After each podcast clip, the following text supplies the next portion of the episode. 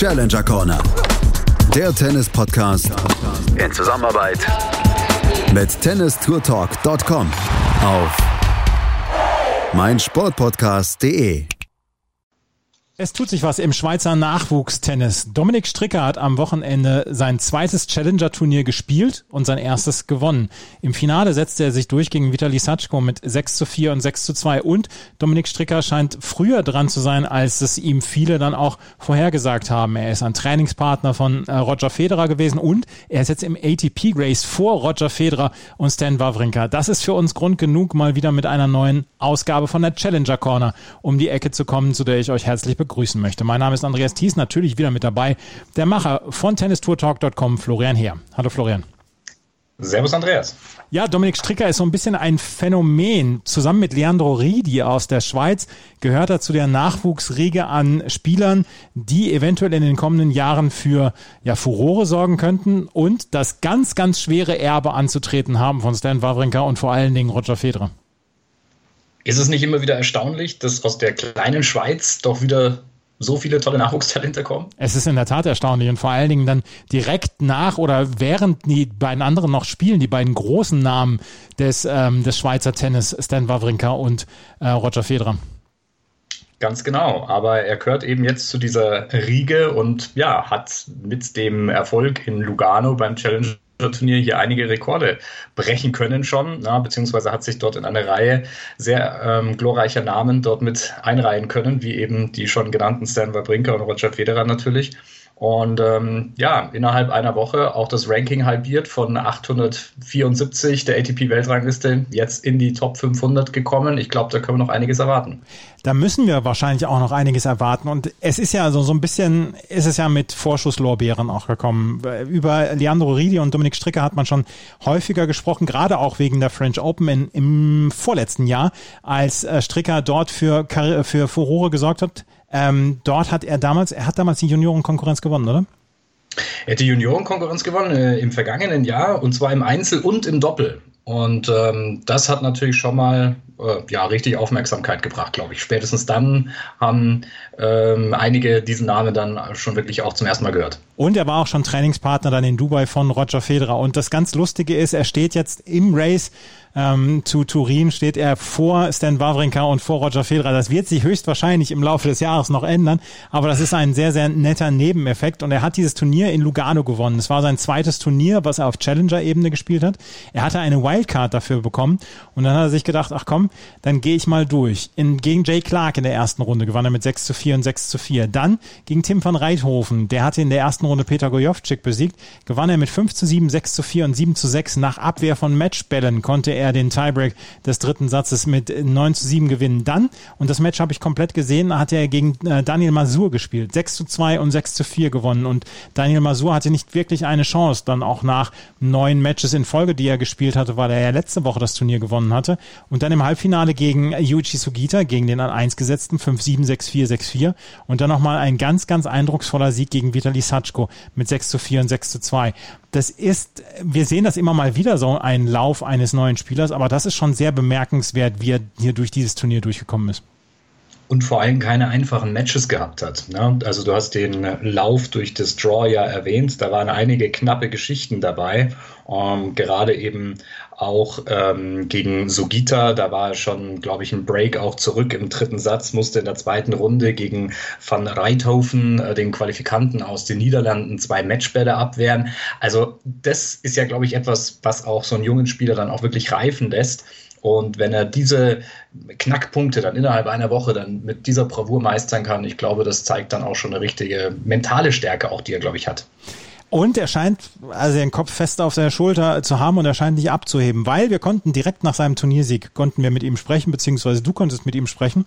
Und das Interview, was über Zoom aufgenommen worden ist, direkt nach dem Turnier gestern, nach dem Finale gestern, das könnt ihr jetzt hier hören. Herzliche Gratulation natürlich zuallererst zum Erfolg. War eine unglaubliche, unglaubliche Woche. Ähm, sprechen wir zuerst mal vielleicht über das Finale heute. Ähm, was hat den Unterschied am Ende ausgemacht? Ähm, ja, ich glaube, ich habe heute eigentlich in der ganzen Woche sehr gut serviert. Und heute fühlte ich mich auch wirklich sehr gut auf den Beinen und auch von der, von der Baseline habe ich mich sehr, sehr gut gefühlt und ich habe gefühlt fast keine Fehler gemacht. Und da hat er noch ein bisschen begonnen zu hadern und äh, ich konnte es dann, dann sehr gut ausnutzen.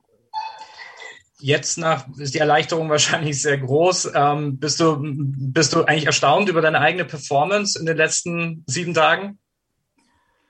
Ähm, ja, erstaunt, ja, ich glaube schon ein bisschen. Ja, ich hätte sicher gedacht, dass ich vielleicht eine, zwei Runden gewinnen kann. Aber dass es genau so weit geht, dass ich das Turnier gewinnen kann, ist natürlich, ist natürlich Hammer. Und ich glaube, wir sind alle sehr stolz. Aber wir werden äh, weiter hart arbeiten, damit es äh, hoffentlich so schnell wie möglich einen zweiten Titel gibt. Ähm, was waren denn vielleicht die ähm, entscheidenden Momente in dieser Woche, wenn man so rückblickt? Waren ja einige taffe Matches mit dabei. Ja, also sicher, äh, es gab ein paar Momente, seit zum Beispiel äh, die erste Runde war sicher gut, dass ich da ziemlich locker durchkam, war auch ein, ein schwieriger Match. Aber äh, zum Beispiel dann in der zweiten Runde äh, gewann ich mit zwei Matchbällen. Also er hatte zwei Matchbälle, das war sicher auch äh, ein großer Punkt, wo mir geholfen hat. Und ja, ich fühlte mich einfach wirklich sehr gut die ganze Zeit auf dem Platz und äh, sicher aus, auch der Halbfinalsieg gegen äh, Sugita hat mhm. mir sicher nochmal sehr gut getan. Und äh, ja, im Finale habe ich mich wirklich sehr, sehr gut gefühlt. Ähm, es waren jetzt keine Zuschauer da in der Woche. Ähm, war das eigentlich jetzt eher schade oder war das vielleicht auch eine, ja, eine Situation, wo man dann vielleicht ein bisschen befreiter hat aufspielen können? Ja, ich glaube, mittlerweile ist es halt ein bisschen normal, dass da nicht äh, so viele Leute da sind, aber es waren trotzdem ein paar Leute da und eigentlich mhm. alle Turniere haben zugeschaut und äh, deswegen gab es trotzdem ein, ein bisschen eine Stimmung. Ja. Das ist schön. Ähm, jetzt, ähm, wenn man das jetzt zurückfasst, ich glaube, das Ranking, ich glaube, wir waren bei 840 oder irgendwas vor der Woche. Ich glaube, das wird ungefähr halbiert nach der Woche. Ja? Ähm, ich glaube, im Race jetzt sogar vor Wawrinka und Federer, wenn man das so sehen kann. Ähm, ist, es, ist, es, ist es was Besonderes und vor allem, wohin, wohin, wohin soll die Reise gehen? Ja, gut, ist natürlich toll, dass es jetzt äh, so schnell nach vorne ging. Und ich werde sicher weiterhin hart an mir arbeiten, damit es äh, genau noch so schnell äh, weiter nach vorne geht. Und äh, ja, ich freue mich einfach, äh, wenn es weiterhin so geht und äh, so die, die Punkte sammeln kann, ja. Setzt man sich irgendwie so, eine, so ein Ziel, äh, in, wenn es um Rank, also, also um Ranking-Positionen geht? Ähm, ja, eigentlich haben wir uns vor der Saison das Ziel gesetzt, dass wir Ende Jahr Top 500 sind. Mhm. Aber das äh, ja, werden wir wahrscheinlich jetzt dann ein bisschen anpassen. Aber mal schauen, ja, ich werde einfach probieren, äh, so weit wie möglich nach vorne zu kommen. Wenn du sagst wir, vielleicht ganz kurz für uns zum Hintergrund, wer ist da mit in deinem Team oder wer, ähm, wer gehört da mit dazu? Ja, das ist sicher mein Trainer Sven, äh, mein Kondi-Trainer Benedikt Linder ist da auch äh, und dann sicher auch das ganze Team von, von Swiss Tennis, äh, Michael Lammer und äh, ja, sicher auch meine Eltern, ja. Sind die öfters mit dabei? Äh, die Eltern, ja, öfters. Die waren früher, früher gerne dabei, wenn ich in der Schweiz gespielt habe. Mhm. Aber jetzt, äh, weil ich ziemlich viel im Ausland bin oder halt weit weg, äh, ist es für sie schwieriger zu kommen. Aber wenn es irgendwie geht, kommen sie gerne mal noch schauen. Du warst natürlich unglaublich erfolgreich schon als Junior. Also äh, klar, Roland Garros brauchen wir nicht reden. Ähm, was sind denn die, was sind denn so die entscheidenden Punkte, würdest du sagen, der Unterschied zwischen der Juniors Level und dann eben auf Seniors Tour zu kommen? Wo liegen da die großen Unterschiede? Ja, ich glaube, es gibt sicher ein paar Unterschiede. Sei das, äh, ja, bei den Junioren hast du vielleicht mal noch eine Easy Round, äh, aber das gibt es halt jetzt hier nicht mehr. Und das ist einfach jeder Match muss man alles geben. Und äh, es geht einfach um alles und jeder gibt alles und es wird eigentlich nichts mehr geschenkt. Und deswegen, äh, ja, es muss man hier eigentlich wirklich jeden Punkt äh, sich erarbeiten. Ist das auch mental eine andere Geschichte? Ja, sicher, ja. Ich finde vor allem im Kopf ist das äh, eine andere Geschichte, weil man halt sich ein bisschen gewohnt ist, äh, dass man da mal noch einen Aussetzer haben kann und es dann vielleicht trotzdem noch reicht. Aber das geht halt, halt hier nicht mehr auf. Und ähm, du hast ja auch ein paar Futures schon gespielt, also ITF-Turniere gespielt. Das war jetzt erst das zweite Challenger-Turnier überhaupt. Ähm, wie ist es, wie ist es in dieser Kategorie ähm, zu spielen? Gibt, kann man auch da gewisse Unterschiede erkennen? Vielleicht auch vom Unterschied. Klar, jetzt ist alles ein bisschen Covid äh, verändert, aber vielleicht auch so vom, äh, vom Ambiente. Gibt es da gewisse Sachen, die man, die man da unterschiedlich sehen kann? Ja, klar, ich glaube schon. Es, es, gibt sicher ein paar Sachen. Äh, ich glaube auch hier ist alles unglaublich organisiert mit Transport, mit all dem. Also bei den Futuren, die ich bis jetzt gespielt habe, war das auch alles sehr gut. Aber äh, ja, ich glaube, es ist schon, schon nochmal etwas anders mit der äh, Challenger Tour. Da wird halt wirklich auch für den, für den Spieler geschaut und das ist wirklich toll. Ja. Vielleicht noch eine abschließende Frage von mir. Ähm, ähm, damit wir dann ein bisschen was von dir erfahren können, wenn du, ähm, wie ist denn Dominik Stricker abseits des Platzes? Gibt es dann gewisse Hobbys, die du hast, ähm, irgendeinen Fußballverein oder irgendwas, auf den du da vielleicht besonders abfährst? Ja, es geht eigentlich. Ich habe, äh, ich supporte ein bisschen die, die Young Boys Bern mhm. äh, und ich spiele sehr gerne Golf neben dem Tennis. Ist etwas, was mir wirklich hilft, äh, da ein bisschen den, den Kopf abzuschalten. Und äh, ja, ist eigentlich das, ja. Okay, ja, super. Danke für die ersten Eindrücke schon mal. Danke, danke. Es ist wieder einer in dieser Reihe. Ihr habt ihn zuerst bei Challenger Corner gehört. In die Reihe gehört es auf jeden Fall. Und um vielleicht das mal ganz kurz zu erwähnen, also ähm, diese jungen Schweizer Spieler, von denen es ja auch wieder einige gibt. Wir haben, glaube ich, vor ein paar Monaten mal ein Interview geführt während des ITF-Turniers in Oberhaching. Ähm, äh, das heißt, die haben auch gar nicht so viele Möglichkeiten, sich auf der Challenger-Ebene zu ähm, bewähren, denn es war in Lugano das erste Turnier nach sieben Jahren, das in der Schweiz stattgefunden hat. Also es ist ja nicht so, dass hier irgendwie wöchentlich so wie gefühlt in Italien oder vielleicht auch Spanien hier Turniere in dieser Kategorie stattfinden, wo es dann auch immer wieder Wildcards für die jungen Spieler gibt, sondern das ist doch ähm, auch sehr rar gesät gewesen in der Vergangenheit. Und umso erstaunlicher ist es, finde ich, dass diese Spieler dann eben auch hier äh, solche Leistungen vollbringen können, in diesen jungen Jahren bereits. Mhm. Leandro Ridi, Dominik Stricker und äh, Kim heißt der dritte. Da muss ich jetzt nochmal gerade nach, nach dem Vornamen suchen. Ähm, Jerome Kim, das sind so die drei 18-Jährigen, die im Moment äh, im Schweizer Tennis für Hoffnung sorgen, dass sie in den nächsten Jahren dann so ein bisschen das Erbe, das schwere Erbe antreten können. Dazu gibt es ja noch mit Marc-Andrea Hüsler jemanden, der im letzten Jahr so ein bisschen seinen Durchbruch gefeiert hat und der jetzt ja, so ein bisschen sich anschickt, dann ähm, so den Übergang zu bringen, beziehungsweise der, der Übergangsspieler, solange Roger Federer und Stan Wawrinka noch spielen. Und du hast es gerade gesagt, Jakob Paul, glaube ich, haben wir gesprochen letztes Jahr und in Oberhaching. Mhm. Und das ist eine, ist eine Geschichte, die wirklich sehr, sehr interessant ist und die in diesem kleinen Land ähm, dann doch sehr bemerkenswert ist. Und vor allen Dingen, was mir ja auch immer sehr gut gefällt, Federer nimmt sich dieser jungen Talente auch an, lädt sie dann ein nach Dubai, dass sie mit ihm trainieren, dass sie als, als Hitting-Partner für ihn fungieren. Und das ist, glaube ich, also es geht schlimmer. Es gibt schlimmere Wege. ja, und auch wahrscheinlich schlechtere Vorbilder, ja. Also ja. dementsprechend ist natürlich auch der Anreiz da. Ich glaube, dass auch dort der, der Verband äh, Swiss Tennis dort, glaube ich, auch einen guten Job macht. Ich kann das ehrlich gesagt aus der Ferne nicht wirklich beurteilen, aber wenn man so sieht, dass die dort, die dort auch im Kader unterwegs sind, sind, glaube ich, auch im Internat dort in, äh, in, der, äh, in der Nähe von Biel ähm, dort untergebracht und ähm, ja, haben da einige Trainingszentren aufgebaut. Und klar, das ist natürlich dann auch eine Möglichkeit, vielleicht sich für einen Roger Federer, für einen Stan Wawrinka vielleicht auch in der Zukunft ähm, dort weiter zu engagieren. Und die jungen Leute können da natürlich nur von profitieren, ganz klar. Absolut.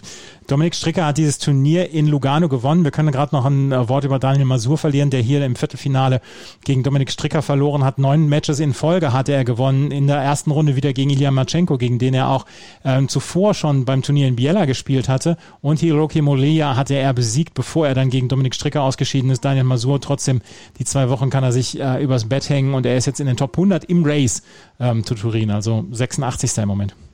Mhm.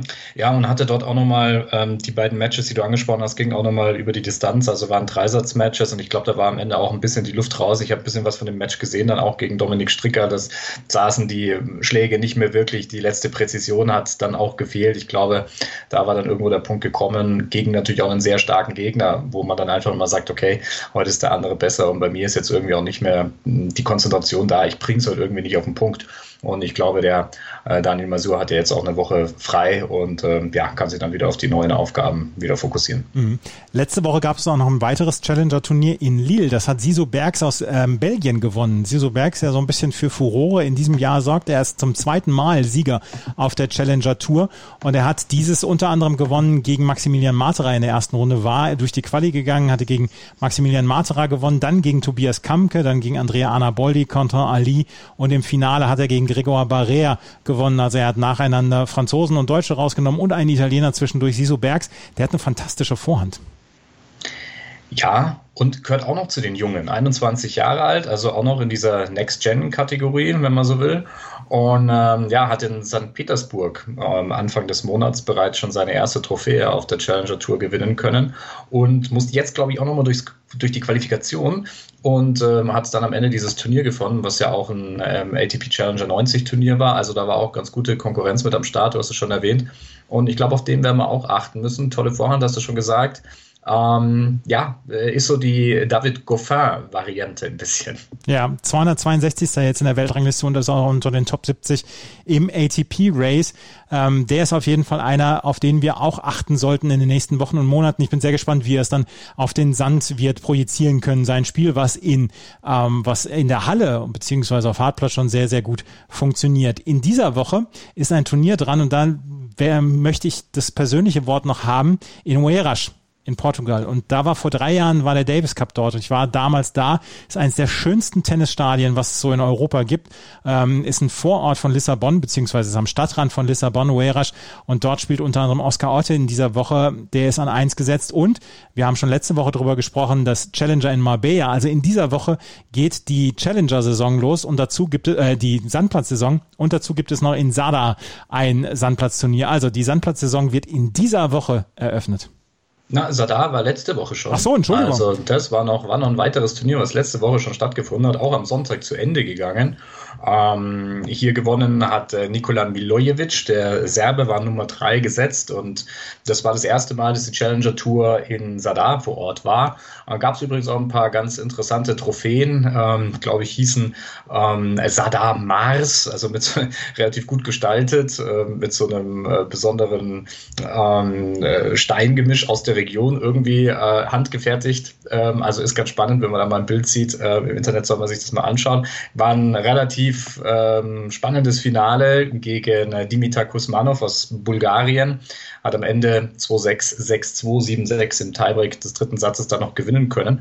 Und ähm, ja, es wird aber weitergehen in Kroatien. Also dort wird jetzt auch so ein Sandplatz-Swing entstehen. Ich glaube, Split steht noch mit auf dem Kalender und es geht auch nochmal im Mai dann nach Zagreb. Also auch dort hat sich im Punkto Challenger einiges entwickelt, denn auch Kroatien war eigentlich in diesem Bereich des Challenger-Levels in den letzten Jahren immer außen vor.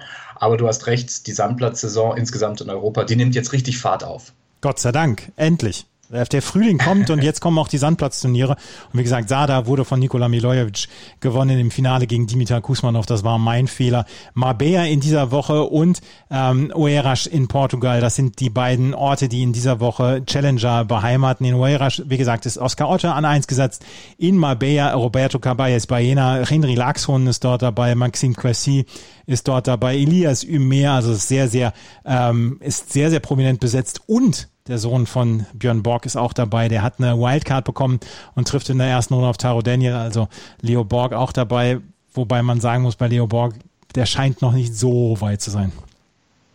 Schwer zu sagen. Ich habe ähm, einmal, das liegt allerdings jetzt, glaube ich, auch schon ein Jahr oder über ein Jahr ähm, her mal kurz über ihn berichtet gehabt. Da hat er, glaube ich, ein kleineres Turnier gewonnen gehabt, beziehungsweise wurde auch schon mal eingeladen. Ich weiß gar nicht mehr, welches Turnier war, dann eben auch dort eine Wildcard bekommen, wurde da dann aber doch ziemlich ähm, schnell abgefertigt, wenn ich mich richtig erinnern kann. In der Zwischenzeit hat er aber, glaube ich, ein paar Juniorenturniere auch weitergespielt und ähm, ja, ich habe ihn länger nicht mehr gesehen, bin sehr gespannt auf seine Performance. Du hast es gesagt, er hat eine Wildcard in Marbella bekommen. Björn Borg, sein Vater, war ja in dem lokalen Club, wo das Turnier stattfindet, mal als Manager aktiv und ähm, der wird im Übrigen auch vor Ort sein, Björn Borg. Also der wird seinen Sohn dorthin begleiten, an die Costa del Sol und ja, ähm, er hat auch übrigens eine Wildcard dann für die äh, Qualifikation für das anschließend stattfindende ATP 250er Turnier bekommen. Also der hat jetzt ein paar ähm, Chancen, sich dort mal ähm, aus dem doch sehr großen Schatten vielleicht etwas herauszuspielen, ähm, aber auf jeden Fall mal so die ersten vielleicht ähm, Big Points mal zu landen. Ich bin sehr, sehr gespannt drauf. Holger Rune ist im Übrigen auch in Marbella, also der 17-jährige Däne, auch da ein paar interessante Namen, die dort unterwegs sind. Die, ähm, die Spuren von Björn Borg, die könnten größer kaum sein für seinen Sohn. Ja, ja aber ähm, gut, ähm, das äh, lässt sich halt nicht ändern, dann muss er irgendwie, glaube ich, seinen Nachnamen ändern. Ja. aber, wenn, aber wenn man Leo Borg auch mal gesehen hat, ich glaube, selbst dann kann man es nicht, nee, äh, kann man nicht, kann, kann man, kann es nicht wirklich äh, leugnen.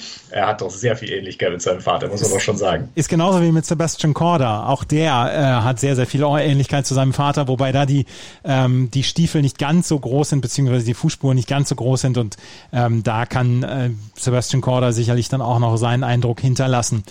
Das war schon wieder mit der neuen Ausgabe von der Challenger Corner hier auf meinsportpodcast.de. Da wir die Möglichkeit hatten, mit Dominik Stricker zu sprechen, haben wir uns gedacht, da müssen wir eine kleine Sendung drumherum bauen und wir hoffen, das hat euch gefallen. Wenn es euch gefallen hat, freuen wir uns über Rezensionen und Bewertungen auf iTunes. Ansonsten sollte tennistourtalk.com auf jeden Fall in euren Bookmarks mit dabei sein. Vielen Dank fürs Zuhören. Bis zum nächsten Mal. Auf Wiederhören. Challenger Corner der Tennis-Podcast in Zusammenarbeit mit tennistourtalk.com auf meinsportpodcast.de.